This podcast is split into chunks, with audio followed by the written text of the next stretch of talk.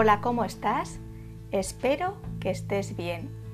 Viernes y me apetece acercarte a una de las primeras mujeres científicas de las que hay constancia.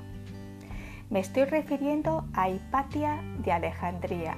Atención, fue matemática, astrónoma, filósofa, escritora e inventora.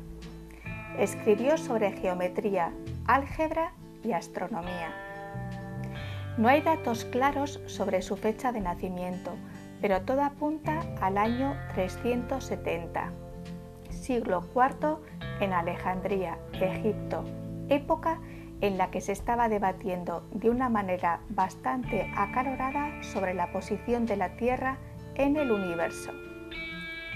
Fue una maestra de mucho renombre en la escuela neoplatónica y dejó un legado importantísimo en los campos de matemáticas y astronomía. Tuvo mucha influencia en las esferas políticas y muy considerada por su sabiduría y sus valores éticos. Se implicó también mucho en los asuntos municipales.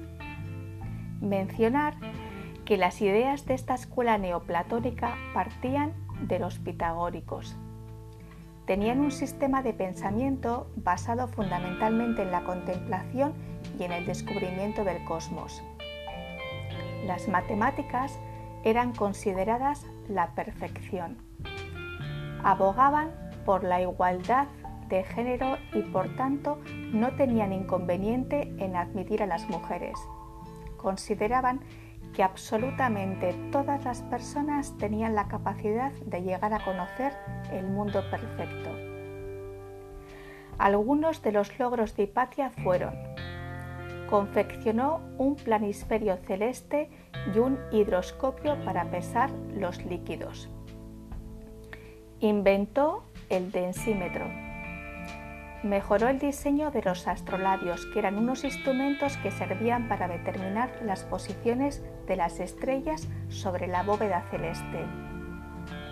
Lamentablemente fue asesinada de una manera brutal en el año 415 por un grupo de cristianos.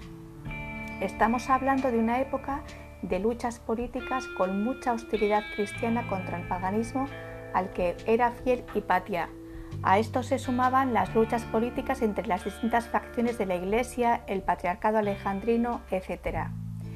Si te ha resultado interesante el tema, dispones de muchos datos sobre esta importante mujer en Internet. De hecho, en el año 2009 Alejandro Amenábar rodó la película Ágora que trata sobre ella. Te ha acompañado un día más Marta Llora. Muchas gracias como siempre por tu tiempo y atención.